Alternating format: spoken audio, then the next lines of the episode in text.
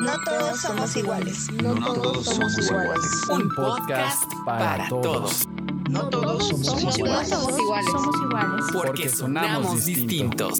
No todos somos iguales. No todos somos iguales. No todos somos iguales. Tenemos diferentes opiniones. No todos somos iguales. No todos somos iguales. No todos somos iguales. Tú y yo. No todos somos iguales. No todos somos iguales. No todos somos iguales.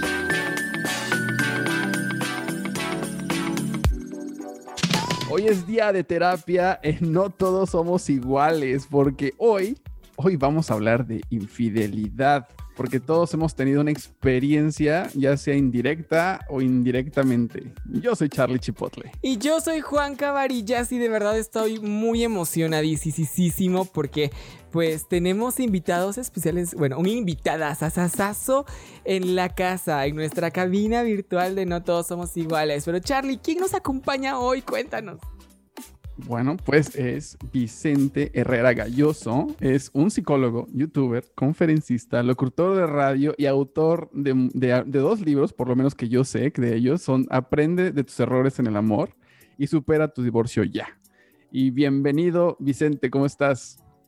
Hola, ¿cómo están chicos? Muchas gracias. Yo muy bien, muy contento de estar aquí. Un tema súper interesante cuando me lo propusieron, dije yo me apunto porque este tema creo que justo como tú lo dijiste, Charlie, es eh, algo que de una u otra manera nos ha pegado a todos, ya sea que, que lo hemos padecido en carne propia o que pues la hemos aplicado de, de- de- de- a otra persona.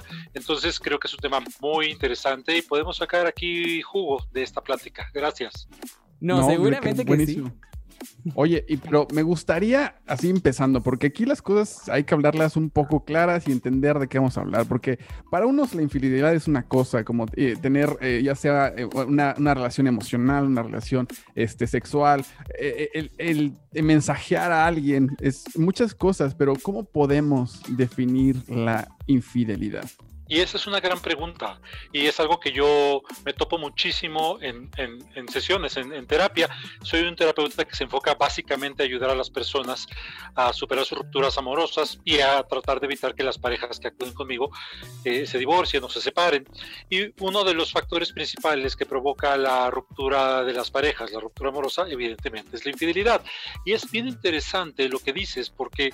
am, todos, bueno, no todos, pero mucha, mucha gente eh, cree, asume que eh, sabe lo que es la infidelidad y que su pareja sabe lo que ella sabe o supone lo que ella supone.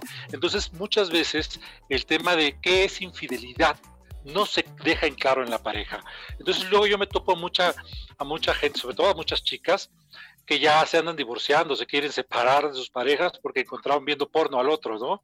Este, por ejemplo. Sí, sí, Ah, sí. Y entonces, no, es que eso es infidelidad. Y, y el otro dice, pero ¿cómo va a ser infidelidad si es una fantasía? O sea, este, no hay...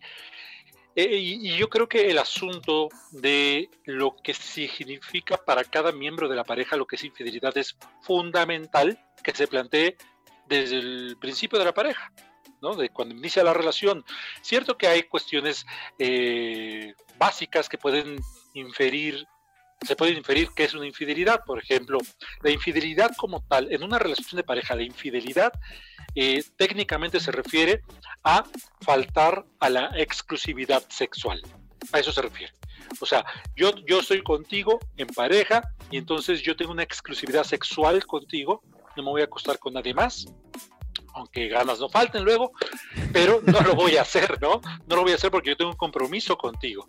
Y entonces Oye, pero es cuando que yo falto a eso, esa es, una- esa es la infidelidad técnicamente. Justamente eh, en un capítulo anterior hablamos de las relaciones abiertas y comentábamos un poco de las de los acuerdos que uno tiene que, establecer cuando empiezas a tener una relación, por más mínima que sea, que empieces a hablar de qué, qué es lo que quieres, ¿no? Pero definir realmente qué es para ti una infidelidad puede, puede ayudar a tu pareja a entender qué esperas de ella, ¿no? O de, o de él.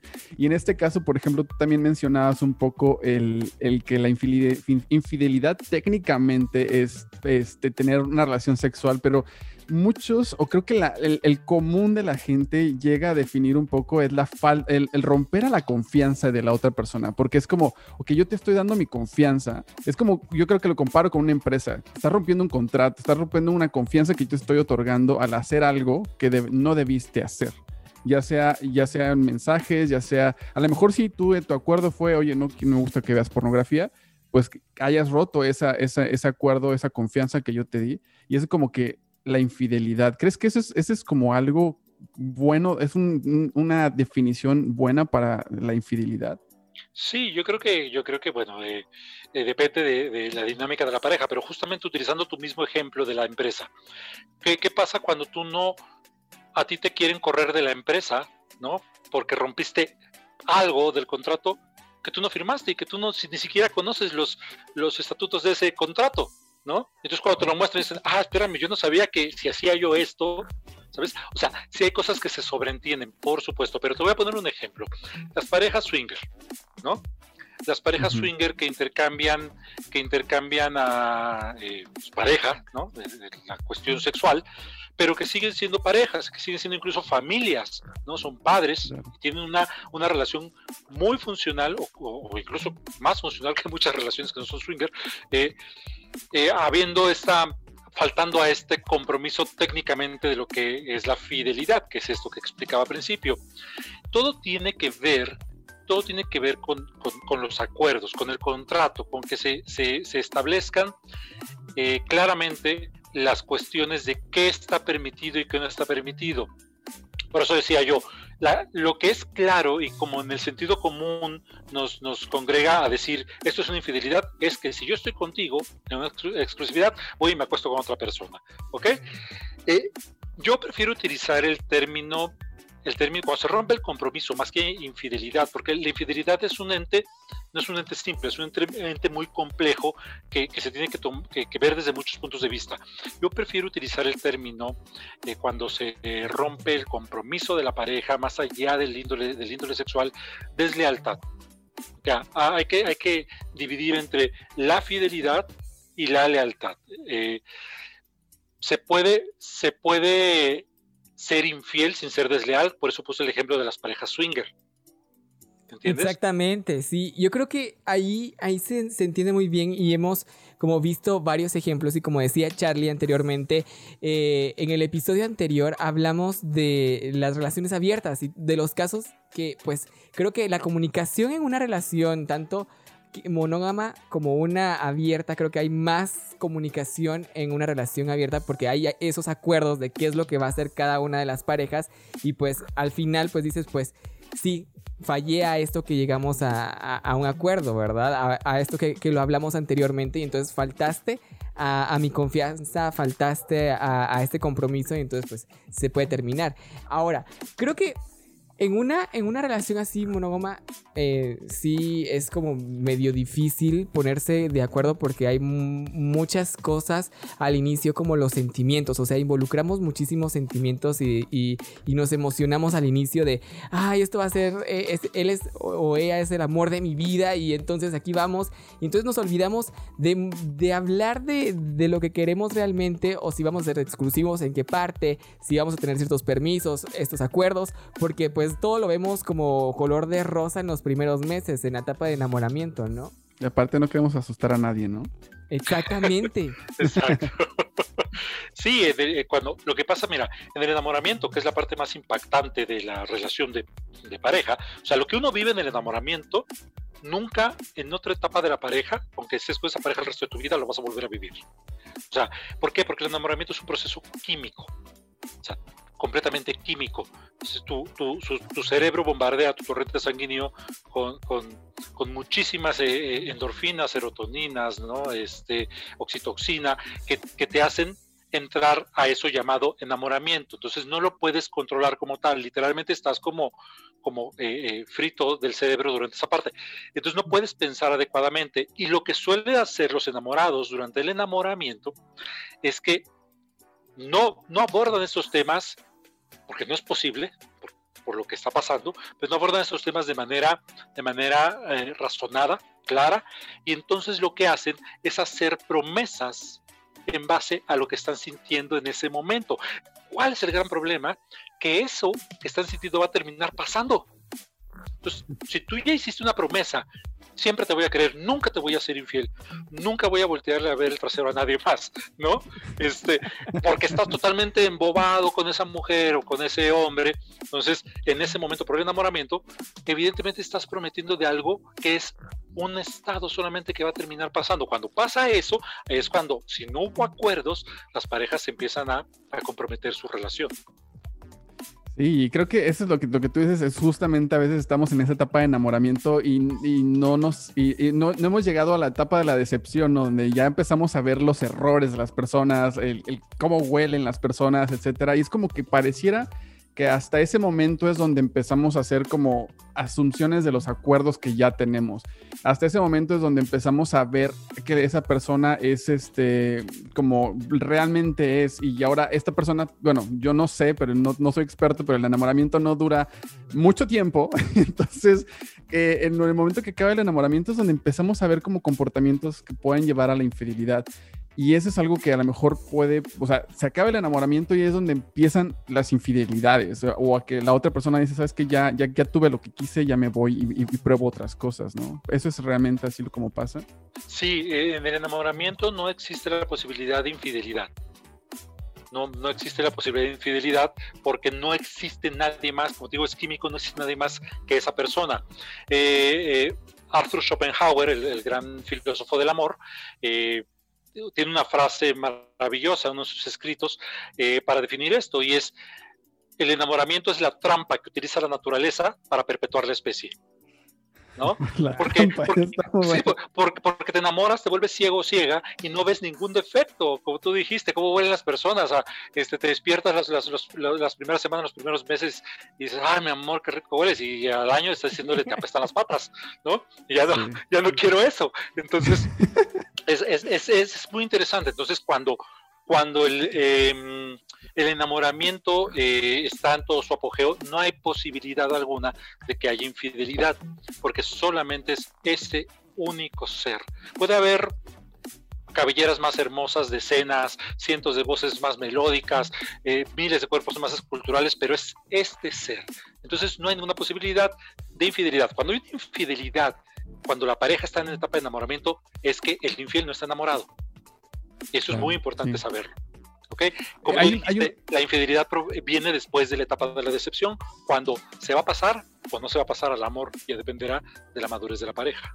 Sí, yo creo que hay, hay, que hay que también aprender a definir eso, ¿no? Como si realmente está una persona enamorada o solamente está buscando un desahogo, ¿no? Que muchas veces pasa, o sea, realmente no está enamorado de ti, pues tú sí estás enamorado de la persona, es algo que tiene que ser químico por parte de las dos personas. Ahorita en un poco, en, en breve, ahorita estamos definiendo un poco la infidelidad, pero en breve vamos a pasar a ver que obviamente si, si es posible pasar o sobrellevar o sobrevivir o superar esta, esta, esta, esta infidelidad, porque nos ha pasado, ya seas tú el perpetuador o la víctima, nos ha pasado estar en esta situación de alguna manera. Entonces, en, y en muchos casos, creo que Juan, que no me va a dejar mentir porque él es clarísimo en esto, es yo nunca voy a perdonar la infidelidad, ¿no? Él siempre es yo nunca perdonaría esto.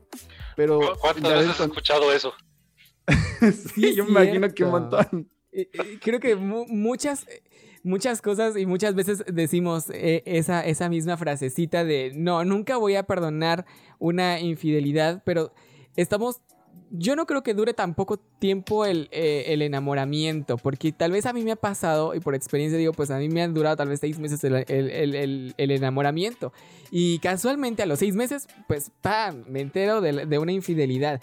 Y entonces, como estamos en esa etapa de, de enamoramiento, uno creo que también por querer salvar la relación porque está empezando, porque estamos eh, en esa etapa de que estamos conociéndonos y todo, pues puedes perdonar la infidelidad, pero creo que ahí estás faltando a tu propia promesa y entonces ahí caemos donde pues es la misma frase, pero no la cumplimos. Pero ya cuando ya la decisión... Eh, la tienes que tomar ya dos, tres años de relación después, creo que ahí sí la piensas muchísimo más y dices, no, ya, eh, esto ya no es posible, o sea, no puedo seguir permitiéndome esto porque obviamente me tengo que valorar, me tengo que amar a mí mismo para poder yo eh, continuar, porque al final nos estamos haciendo daño, pues permitiendo que no sean infieles y también que nos vean la cara, ¿no?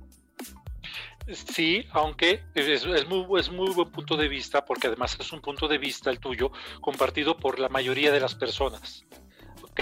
Eh, por eso decía, ¿cuántas veces he escuchado eso de yo no voy a perdonar una infidelidad, ¿no? Pero lo a lo que yo quiero llegar es que el, la el, el, decir yo no voy a perdonar una infidelidad nos pone en riesgo de ser muy unilaterales, de ser muy, uh, de ver nada más lo que es el ente de la infidelidad como desde un solo punto de vista. Y en realidad la infidelidad es un complejo mucho más grande de factores, de elementos, de situaciones, porque como dice el gran Philip Zimbardo, la situación termina pesando.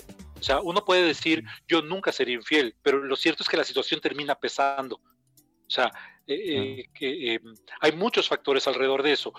Una de las cosas que que veo mucho en consultorio. Yo, yo les voy a empezar diciendo esta, esta, esta, esta cifra.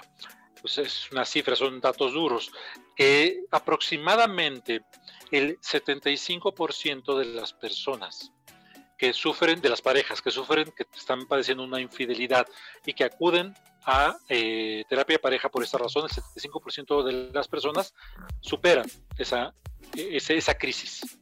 ¿Ok? Es no una, es una buena esperanza, ¿eh? Es una muy buena cifra. No, Yo pensaba no. que iba a ser lo contrario. No, no pareciera, pero ¿sabes qué? ¿Sabes qué pasa? Que superen esa crisis no significa necesariamente que puedan eventualmente salvar su relación. ¿Me entiendes? Porque empieza a haber otros factores. Ahí va a depender mucho del compromiso de la pareja. Te voy a decir por qué. Bueno, esa es una, una cifra. Eh, la cuestión aquí es que en terapia de pareja lo que se ayuda a entender a las, a, a, las personas, particularmente a la víctima de la infidelidad, es que en muchas ocasiones, eh, la mayoría de las ocasiones, la infidelidad no es una consecuencia, ¿sabes? No es la consecuencia, es el síntoma.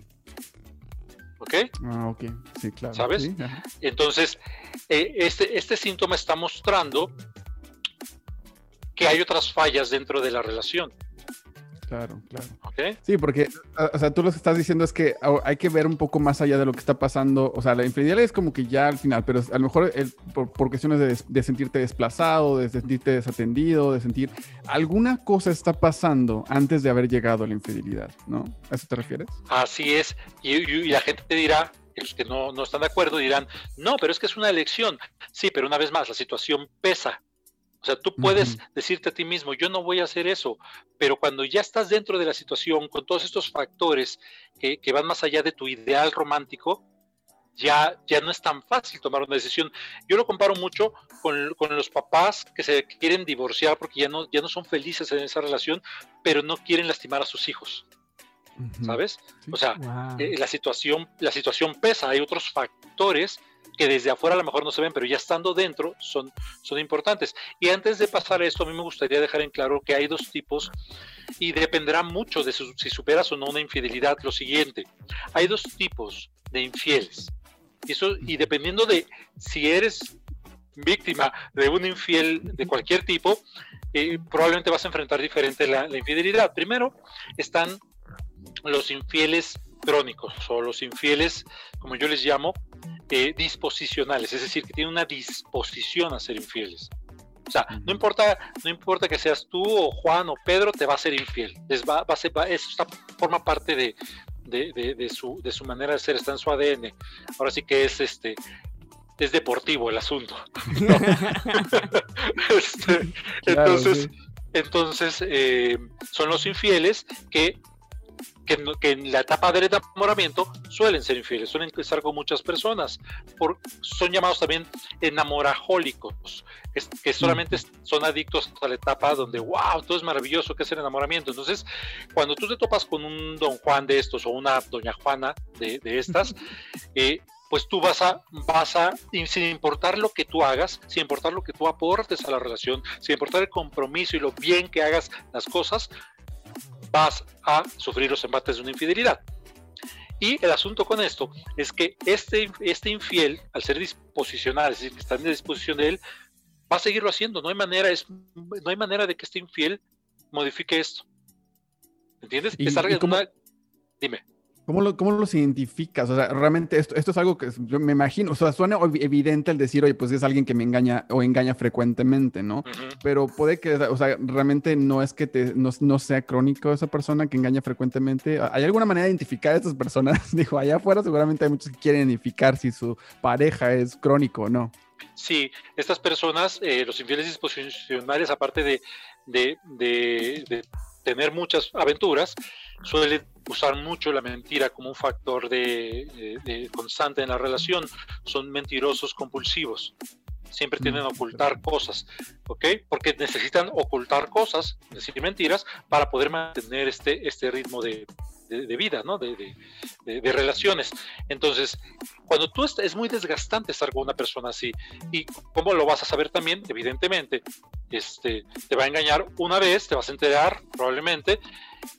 Es muy probable que perdones a esa persona que esté contigo, pero una vez más vuelva a hacer y vuelva a hacerlo. Entonces, hay una frase que me gusta mucho que es: "Un- un- una vez puede ser un error, dos o más veces ya es una decisión. ¿no? Ya es un patrón, ¿no? Y, y- y por otro lado están los infieles situacionales. Estos infieles, y yo los veo a cada rato en, en- en consulta, hombres y mujeres, ¿eh? Que Claro. te dicen, jamás yo estaba, yo decía, nunca voy a perdonar una infidelidad, yo estaba en contra de la infidelidad y termina luego siendo infieles, ¿no?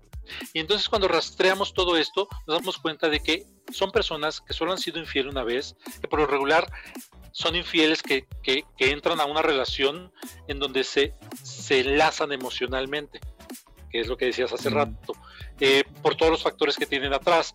Son personas que están atravesando por una situación difícil en su propio matrimonio, en su propia relación, eh, quizá que no tienen la, la, la capacidad emocional para resolverlo de otra forma, eh, quizá que ya lo han intentado y no hay forma de, de- de transformar esa relación, pero no la quieren perder, tienen miedo a perderla por los hijos, por, por- por la comodidad económica, por lo que tú quieras. Entonces, la, eh, la situación, eso se refiere el infiel situacional, la situación alrededor de ellos termina pesando y empujándoles hacia esa decisión de la cual muchísimas veces se arrepienten, eh, porque esos infieles, por lo regular, y te lo puedo decir, aman a sus, a sus relaciones, aman a sus parejas, ¿no? Y muchas veces son ellos mismos o ellas mismas las que terminan confesando la infidelidad sin que la pareja lo supiera. Porque, eh, porque en realidad lo que ese infiel, el infiel situacional busca al estar con otra persona es un cambio de contexto, porque el contexto que está teniendo no le satisface pero siempre tiene la esperanza de que este contexto cambie porque ama a esta persona. Por eso es que no, no es tan fácil decir, ah, pues termínalo y ya vete y ya haz lo que quieras. No, porque hay un, hay, hay un sentimiento muy profundo de amor hacia esa persona y siempre está la esperanza, por favor, dame esto. Pero cuando llega un punto en donde esa persona no le puede dar eso, entonces no se atreve a dejar esto y cae en esta situación. Entonces, dependiendo de, de, de cuál enfrentes, eh, eh, va, a ser diferente el si superas o no la infidelidad. Es mucho, es mucho más fácil superar una infidelidad con un infiel situacional, porque entonces la otra parte reconoce que ella ha colaborado a que pase eso. No de la misma manera, seguramente, pero ha colaborado. Cuando tú eres víctima de un infiel disposicional por deporte, probablemente no, no, no, no, no colaboraste. No o, te, o, tendrás nada, que aprender a vivir con ese, ese, ese, ese, esa personalidad, ¿no? Tendrás que haber una, una, una, relación abierta. Yo creo que es ahí justamente donde entran los que son dispu dispuestos a tener una relación abierta, a decir, sabes que nunca voy a dejar de querer estar allá afuera buscando qué hacer. Entonces, mejor, si quieres seguir con esa persona, pues ya es una relación abierta, ¿no? Y la otra es como personas que son como que puedes tener una, una, un arreglo y volver a la monogamia, ¿no? Tal vez. Sí, pero no creo, no creo que, que, que, que, puedas volver a la monogamia, porque obviamente con una persona así, que ya trae un patrón, porque creo que se convierte en un patrón al final de cuentas, el, el que quiera estar con diferentes personas al mismo tiempo. Y creo que la Ah, pero yo me refería al, me refería al otro, al que sí, al, al, al, ah, situacional. Ah, no, bueno, sí, de, definitivamente. Pero no, eh, yo sí no sé. O sea, sí estoy como medio Tienes todavía este, que escuchar otras cosas para convencerte. ¿Sabes? Es que, a ver, yo creo que aquí lo- lo- el punto de Juanca es, es va- yo creo que todos lo tienen, es que te dejan huellas, o sea, a ver, una, una, una, está- están, están los dos lados, está la víctima y está el perpetuador, pero en la víctima pues te quedas con la, con la imagen o con el- la idea, con, la, con el daño emocional, la cicatriz, y del otro lado del perpetuador pues está el, oye, me va a perdonar alguna vez, me lo va a seguir reprochando toda la vida, está como que, como, no, como que en esas partes no son, no, yo creo que en, Juan, en la cabeza de Juanca no concilian esas dos cosas. ¿Cómo voy a perdonar? Y, y aparte la dignidad que a lo mejor pierdes al momento de perdonar. Eso es lo que creo que pa- está pasando con Juanca. Tal vez sí, tal vez sí, porque lo que pasa es de que, a, ver, creo que cuando uno también sabe un poco del pasado de las personas, y creo que también eso también es como un error, saber mucho de la persona en su pasado, porque cuando uno conoce una persona tal vez nueva o que la acabamos de conocer, pues es como de cero, y tal vez es de ese punto para adelante, ¿no? Y nos tomamos de ahí. Pero cuando uno sabe el, el background de una persona y que ha estado pues con muchas personas y que no ha querido pues eh, tener algo formal y decide tener algo formal, con- eh, formal contigo y pues dices, bueno, está bien, intentémoslo. Pero durante la relación se van presentando algunas eh, situaciones de... eh, no infidelidad exactamente, pero le encuentras un chat, le encuentras fotos, le encuentras aquí, le, le encuentras allá, y entonces ya te empieza a comer en la cabeza esas pequeñas ideas de, de bueno, es que ah, me, está, me- está haciendo esto, me va a hacer esto. Es- o sea, de plano que ya, se, ya quedó de verse con esta persona, eh, ya me va a ser infiel. Y eso es una psicosis que, o es una persecución y una, un nivel de ansiedad muy Paranoia. tremendo. Eh, sí, una paranoia literal en, en nuestra cabeza que ya no nos estamos disfrutando una, la relación como la deberíamos de disfrutar, sino que estamos pendientes de a qué hora me va a ser infiel, o sea, a qué hora me- y, y no te lo estás disfrutando. Bueno, sí, es eh, eh, de efecto. Aquí la cuestión, aquí la cuestión, bueno, son dos cosas que me gustaría decir eso que dijiste.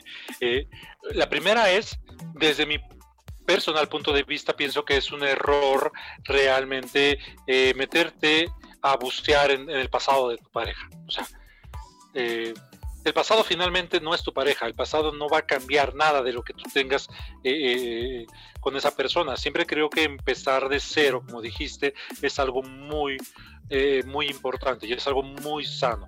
Porque hay muchas personas que se clavan con el pasado de la pareja. O sea, una, una de las mayores estupideces que me parece que, eh, que, que una persona puede preguntarle a su pareja es, ¿y tú con cuántos te has acostado? Y yo te digo, ¿con cuántos?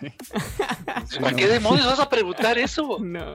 O sea, es, es, es solamente ponerte de pechito, como decimos acá, ¿no? O sea, para que te baten.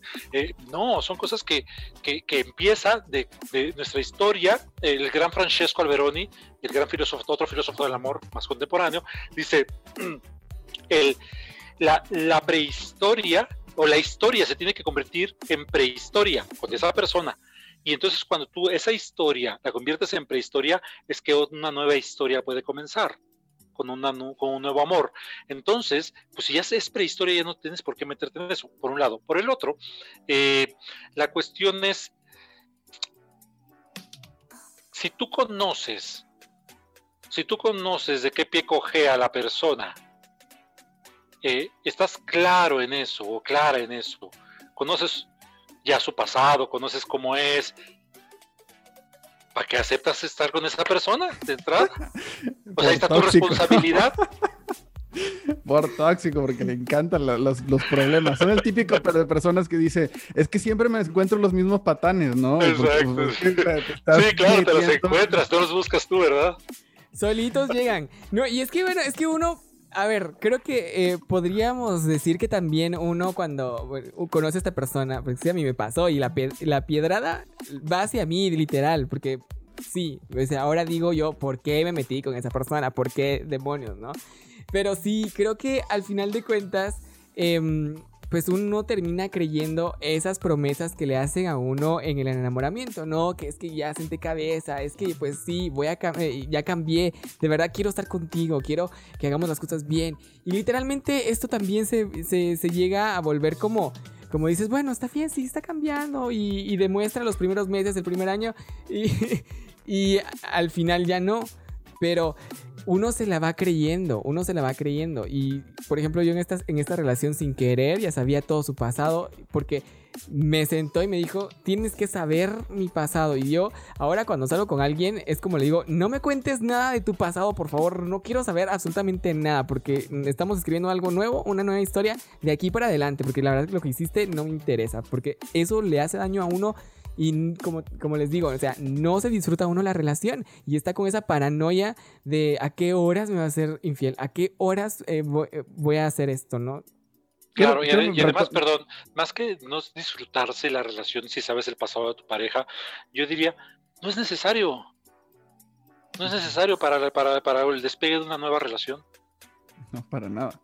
Y yo creo que yo quiero retomar esa parte justamente que estamos hablando de la historia y la prehistoria, de, un, de, de, a lo mejor una nueva relación, pero vamos a hablar un poco de la relación que ya tienes. O sea, también hay puntos de nuevo inicio, de borrón y cuenta nueva. Yo, yo, yo no soy de los que creen eso, pero porque ya estás viviendo con una persona que, que, no, es, no es que sepas su historia pasada, sino tu, su historia contigo en el pasado, en lo que te pudo hacer, en lo que te hizo. A lo mejor tú, por ejemplo, Juanca, que decía, es que puedes ver estos mismos patrones de comportamiento de, oye, me engañó, me engañó una vez y sé que lo hizo de esta manera, como empezó a decir mentiras, a llegar tarde, a, a hacer estos, estas cosas, como que ya tienes como puntos de patrón y entonces dices, me lo va a volver a hacer. O sea, como que tu paranoia regresa, ¿no? O sea, a lo mejor dices tú, ¿en qué momento tú dejas de, de, volverte paranoico con una persona que aparentemente perdonaste por su, por su infidelidad? Claro, y, la palabra clave es la que hiciste, aparentemente, ¿no? Lo cierto es que el perdón, tú dijiste hace rato también, esta falta de dignidad que vienen muchas personas en perdonar, ¿no? Eh, yo, yo, yo creo que el perdonar, en este caso una infidelidad, es, eh, eh, quiero decir, el auténtico perdón es un acto virtuoso, un acto que se requiere, que requiere mucho, mucho valor y que requiere una dosis de sacrificio, ¿ok? El sacrificio es esto que pasó, constantemente voy a estarme diciendo, esta es una nueva oportunidad que yo elegí dar. El, el, esta, esta situación de cuánto tiempo va a pasar en esta paranoia la persona que fue víctima de, de una infidelidad es algo eh, muy importante. Tiene un nombre, se llama hipervigilancia. Una vez que ha habido una, una infidelidad, la persona, eh, la, particularmente la persona que, que eh, perdona o que aparentemente perdona o que permite que la relación siga o que lo intenta una vez más, inevitablemente va a entrar en una hipervigilancia. La duración de hiper, hipervigilancia y la intensidad va a depender en gran parte de eh, factores como la personalidad de esa persona, eh, la historia de vida de esa persona, es decir, no es lo mismo una persona que sufrió mucho, por ejemplo, por, porque el padre le era infiel a la madre, a una persona pues, que no, no pasó por eso. Entonces, eso va a influir y va a influir también la madurez de ver a, la pareja y de aceptar los cambios que está haciendo la pareja, porque muchas veces la pareja que quiere eh, reparar ese daño intenta hacer cosas, pero el, el, que, el que está dando la segunda oportunidad no acepta, no, no termina de creer. Hay que, hay que dar un voto de, de, confianza en ese sentido. Entonces, esa hipervigilancia sí o sí va a estar presente, sin importar qué tipo de relación tengas, qué tipo de persona seas, eh, qué tipo de persona sea la otra, pero lo que va a variar es la intensidad y la duración de acuerdo con estos factores. Por otro lado, un, fenómeno que yo veo mucho en las relaciones de que atraviesan una infidelidad y que luego se da una segunda oportunidad es que muchas personas aparentemente perdonan, no no para rehacer, para tener una segunda oportunidad, sino para tener a tiro de piedra al otro para estarse vengando constantemente. ¿no? Y aquí yo les digo, o sea, entiendo tu enojo y entiendo que le estés reclamando este, a, a tu pareja lo que pasó, pero digo, una vez, dos veces es justicia, quieres que sea justicia, pero ya seis, siete, ocho, diez todo el tiempo, ya se llama venganza, ya no es justicia. Es, lo que te iba a preguntar, es como aquí ya se, se, se, se, convierte en un juego del que se lleva se aguanta, porque, o sea, ok, que tú te vuelves hipervigilante y te vuelves alguna persona que está así al tanto de todo lo que está pasando y re, reprochas cosas porque pues estás en una crisis, ¿no? Estás sobrellevando una crisis, un enojo, un, un, un, un odio que a lo mejor puedes desarrollar por la persona a la que te hizo este daño, pero qué tanto la persona, el perpetuador, este, el que engañó, tiene que aguantar, o sea, o realmente tienen que aguantar. No, pues no, no, no, no es este, tampoco se trata de ser un mártir. O sea, tú tienes todo el derecho, o sea, tú tienes todo el derecho de decir, por eso te digo, es, muy importante y estamos hablando sobre todo eh, de, de- de- de infidelidades situacionales, o sea, las segundas, ¿no? Sí. Las primeras es, te vas a seguir poniendo los cuernos. Es lo que hagas. Entonces, en, esta segunda, cuando tú tienes una buena relación con tu pareja, las cosas van mal en pareja y uno de los dos, o los dos incluso a veces, caen en estas situaciones, eh, eh, eso es a lo que me refiero de- de- eh, con eso que estoy diciendo. Entonces, ¿qué tanto tiene que, que aguantar?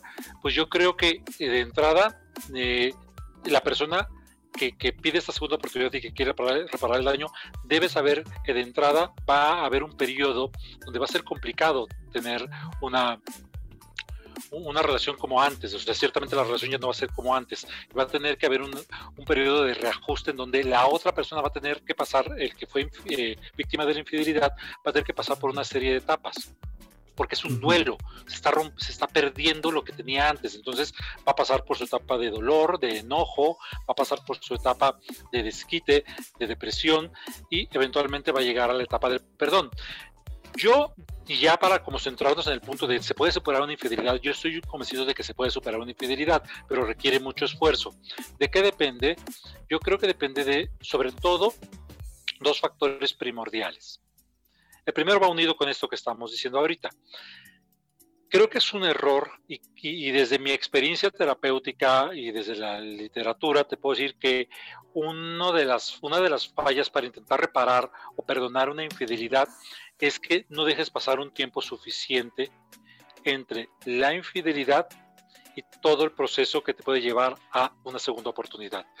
Mucha gente este, eh, le ponen los cuernos y viene toda esta crisis y todo este enojo y entonces entran al ya te perdoné, ya regresa, vamos a darnos una segunda oportunidad a los pocos días o a las pocas semanas de que la situación ocurrió. Eso es un error desde mi perspectiva. ¿Ok? ¿Por qué? Porque la decisión está siendo tomada completamente a nivel emocional, no a nivel racional.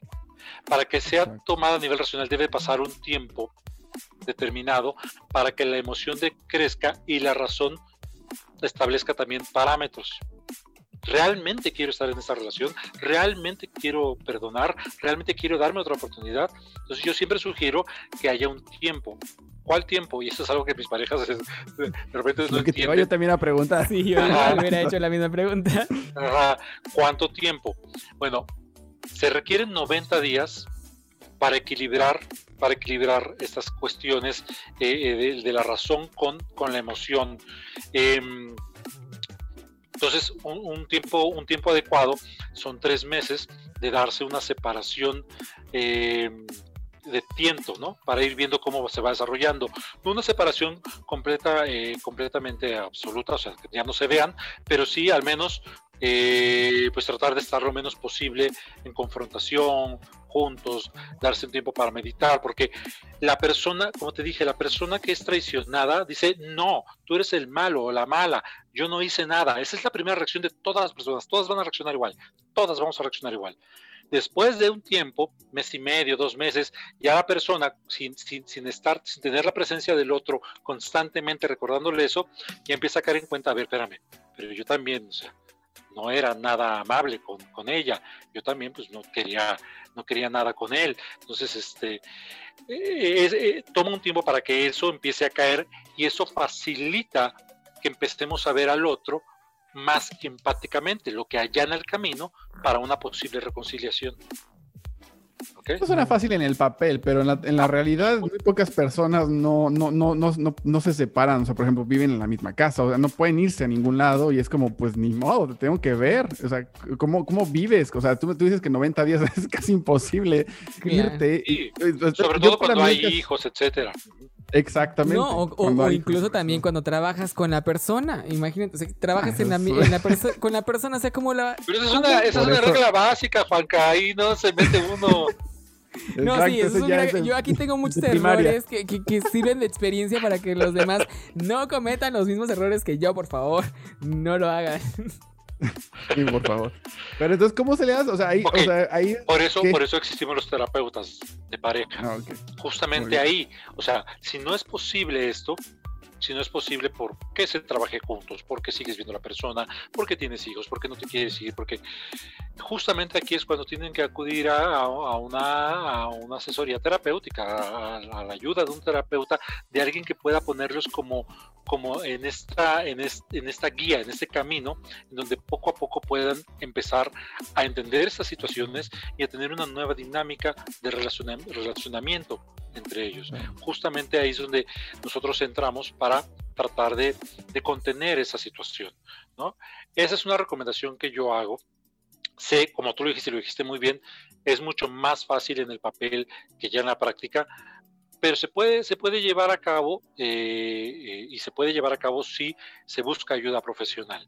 Eh, la terapia de pareja te ayuda mucho, particularmente en situaciones como esta, cuestiones de, de infidelidad.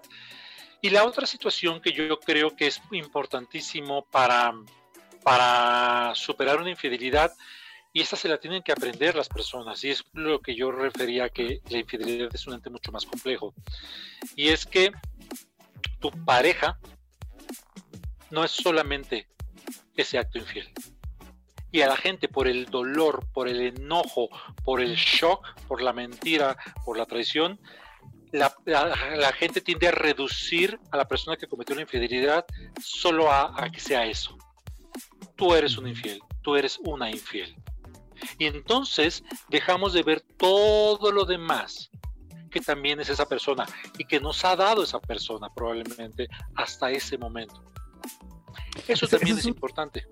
Buenísimo consejo, porque creo que a veces es cuando eso pasa, eso, eso nos pasa incluso cuando éramos adolescentes, ¿no? Que siempre nos molestaba que los papás te mm, dijeran, es que por una sola cosa ya eres el drogadicto, ¿no? Ya eres el alcohólico, ya eres el, ya, o sea, como que es- existe ese esti- estigma de que una cosa te, te- te- identifica, un error te, te vuelve, te, se vuelve tu identidad, pero creo que es, es donde, donde la situación pesa más, donde, oye, es que no solamente... eh, hiciste esto, sino has hecho muchas cosas, has logrado muchas cosas, has construido, hemos construido muchas cosas juntos y es donde empiezas a ten- a tener que evaluar y, quitarte tu, oye, es que cuando tú estás enojado, perdóname que me, me repito ahorita, pero cuando estás enojado, no sé si les pasa, pero se, como que se te nubla la vista, ¿no? Como que te enfocas en el, en, el, como, en el objetivo a atacar y es donde te olvidas del resto de las cosas y cuando dejas pasar un momento de, de enojo, te tranquilizas, te relajas, respiras, cuentas hasta 10,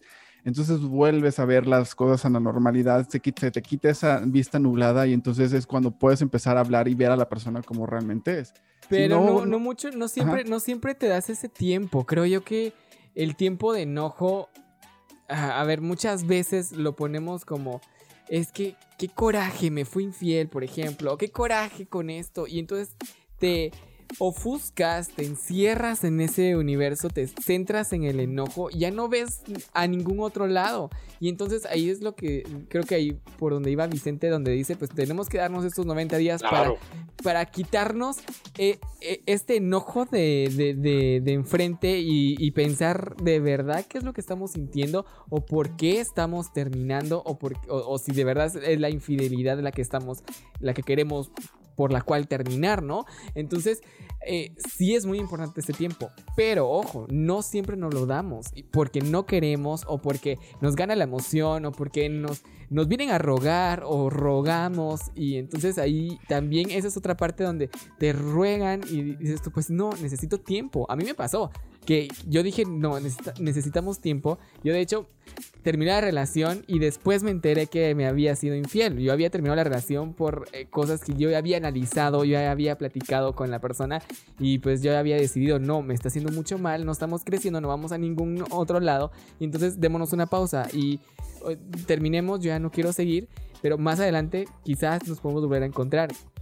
Y entonces eh, las personas no te dan el tiempo, ese tiempo de respiro que necesitas, ese tiempo para pensar y, y como despejarte, sino que te van como rogando y que sí, dame otra oportunidad y, y eso. Y después viene esto, a mí me cayó como balde de agua fría, de verdad, después de que dije, pues bueno, está bien, veamos cómo va la onda, seamos amigos y de repente me entero de una infidelidad en este tiempo. Entonces fue como, ¿qué, qué hacer en ese caso? O sea, te, te enojas y ya no querés absolutamente nada.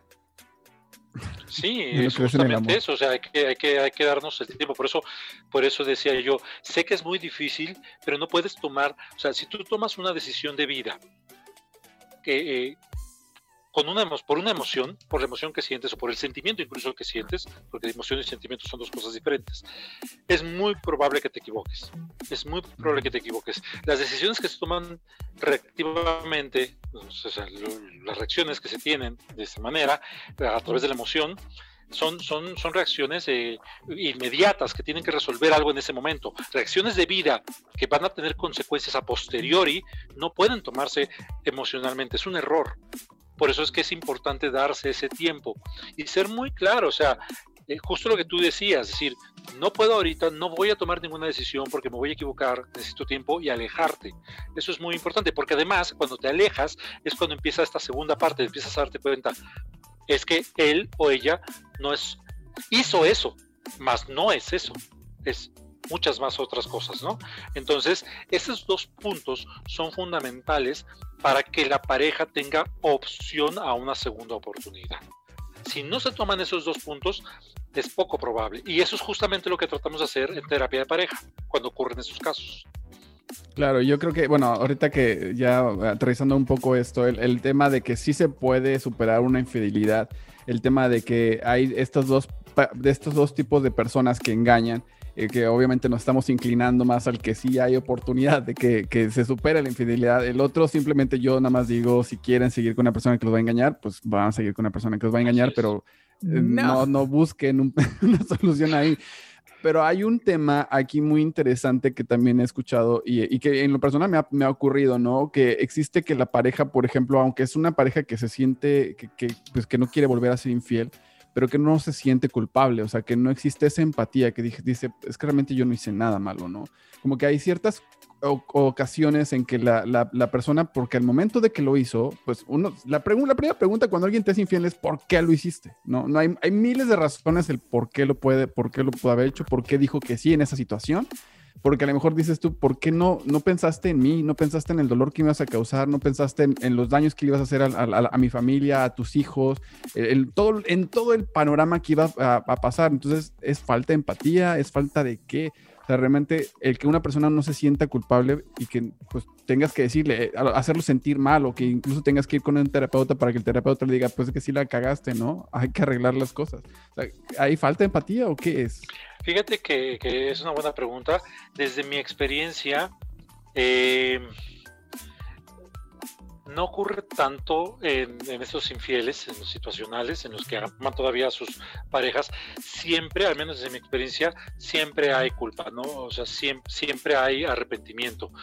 Eh, aquí la cuestión, como, como yo lo veo, es, a fin de cuentas, si sabes que esto me va a lastimar, ¿por qué tomas esa decisión? ¿no? A lo mejor eso te refieres, pues, no hay una consideración, no hay una empatía. Eh, desde, también desde mi experiencia, yo te puedo decir que estos infieles sí estuvieron avisando durante un buen tiempo. O sea, sí estuvieron pidiendo, sí estuvieron esperando, estuvieron mandando señales de que algo no andaba bien.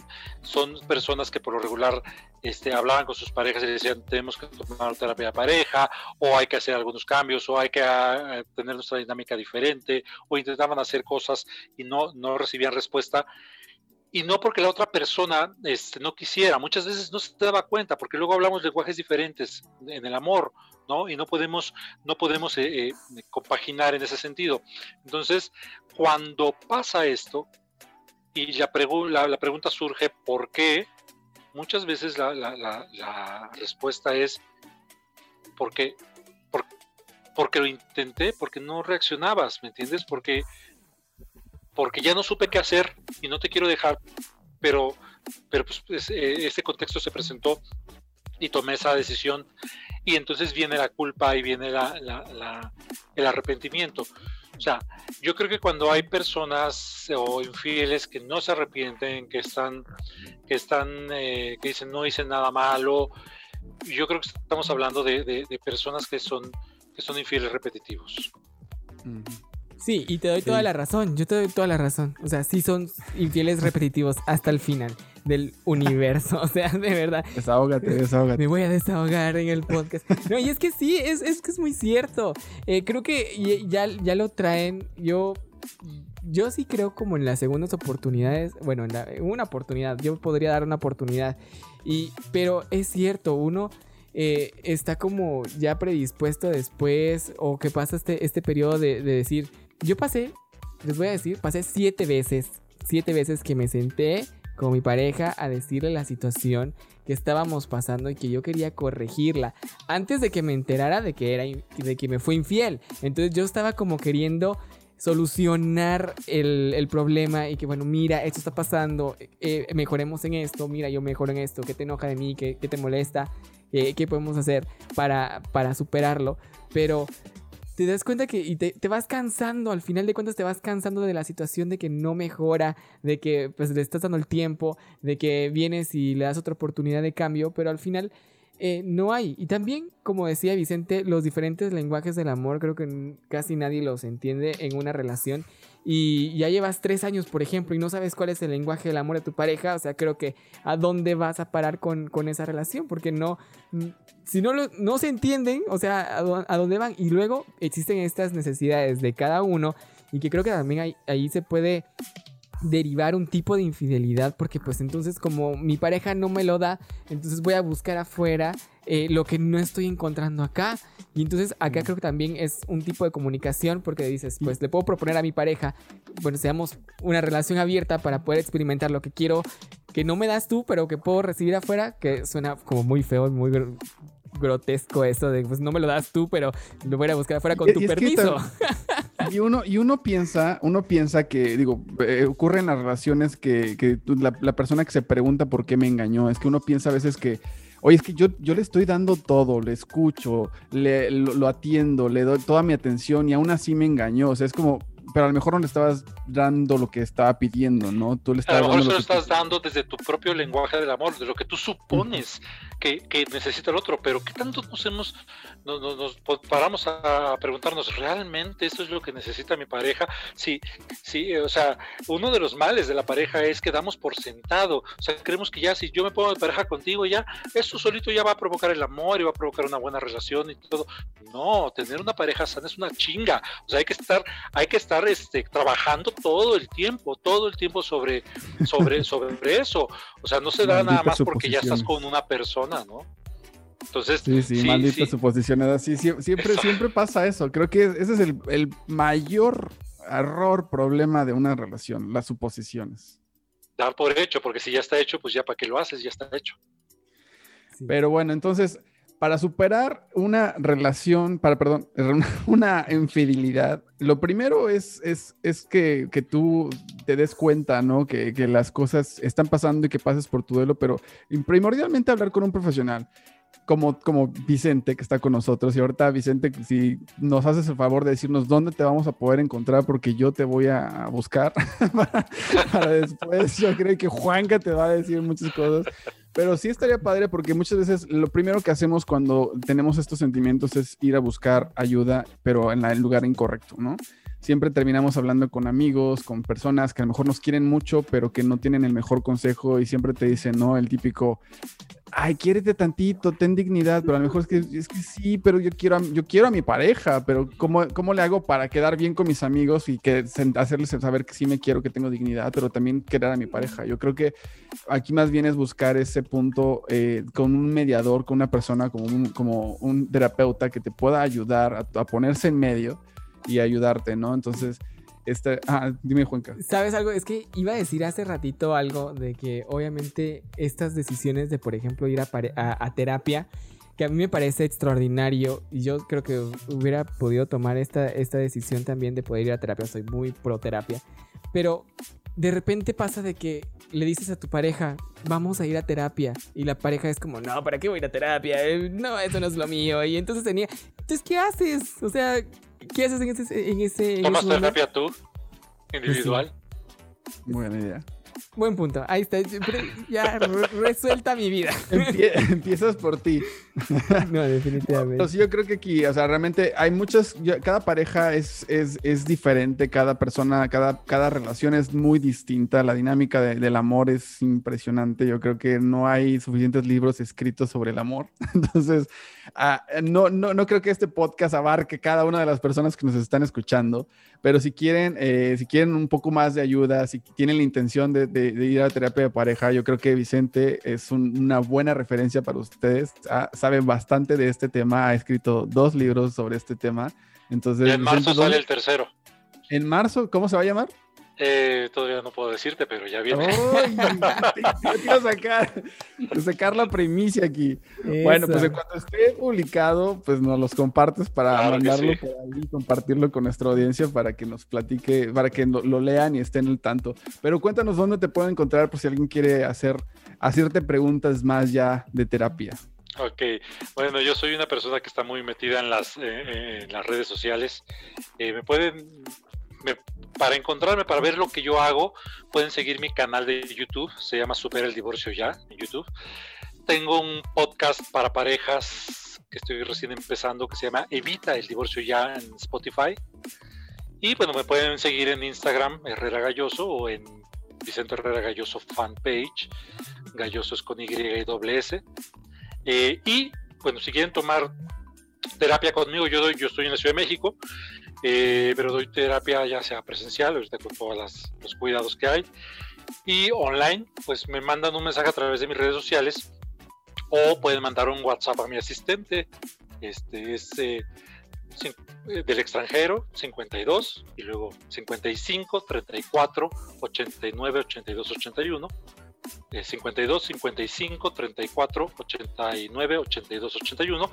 Se llama Elena y ya con ella se ponen de acuerdo para, para agendar y vean lo que hago. Este, sobre todo supera el divorcio ya que, que ya, pues ya llegamos a los 60 y tantos mil suscriptores.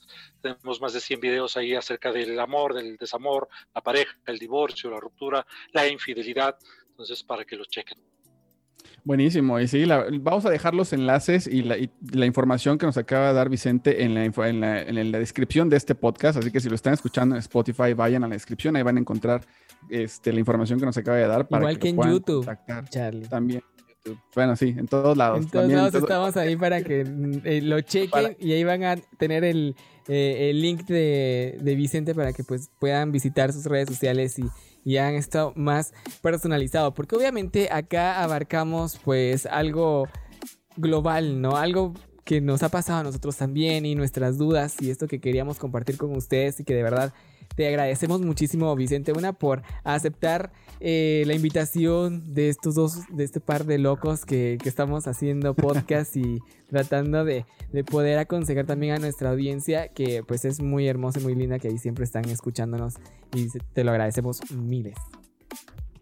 No, al contrario, para mí es, es este, un honor, es muy divertido y, me gusta mucho lo que hacen, veo que, que ponen mucho esfuerzo y mucha pasión en lo que hacen y, y con todo gusto yo sí estoy bastante ocupadito, pero, pero si tenemos un espacio con todo gusto nos, nos, nos ponemos de acuerdo y aquí andaremos siempre. Fantástico. Pues bueno, ya están. eh, ya saben que pueden superar la infidelidad eh, con un poco de ayuda. Así es que por hoy, esto es todo. Yo soy Charlie Chipotle. Y yo soy Juan Cabarillas y nos escuchamos y nos vemos para una próxima. Recuerden seguirnos en nuestras redes sociales para estar enterados de todo, de todo lo que está pasando, de nuestros episodios, de lo que también se viene próximamente. NTSI Podcast en eh, Instagram, Charlie en Facebook, ¿cómo nos encuentran? Ustedes búsquenos como no todos somos iguales y vamos a aparecer en todos lados. Ya saben que Google es el Dios y ahí nos van a encontrar. Así que hasta la próxima. ¡Adiosito! Bye.